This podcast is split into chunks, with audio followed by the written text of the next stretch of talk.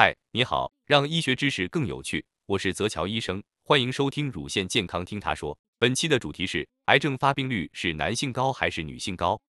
在许多主流癌症类型中，男性发病率都明显高于女性，这背后的原因是复杂的，既有先天因素，比如男女激素区别，生长激素更旺盛的人患癌概率更高，同时也有后天因素，比如男性吸烟、喝酒比例远比女性高。但其实，癌症发病的性别倾向是有年龄段划分的。五十五岁以后，男性发病率显著高于女性，而三十至五十五岁之间，女性是显著高于男性的。这主要是因为女性中乳腺癌患者很多，而且发病都比较早。乳腺癌是当前年轻人的第一大癌症，占了所有四十岁以下患者的百分之二十。每年全世界有高达二十万年轻女性被诊断出乳腺癌。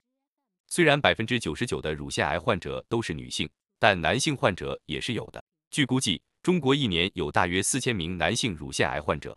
男性患乳腺癌很罕见，通常发生都是因为一些特殊原因，比如激素分泌失调、雌激素过多或者先天携带致癌突变。如果直系亲属中有男性乳腺癌患者，可以考虑做遗传基因检测，了解自己是否有较高的患癌风险。好，以上是乳腺癌发病率的基本常识，趣味医学知识分享，就在泽乔医生。咱们下期见。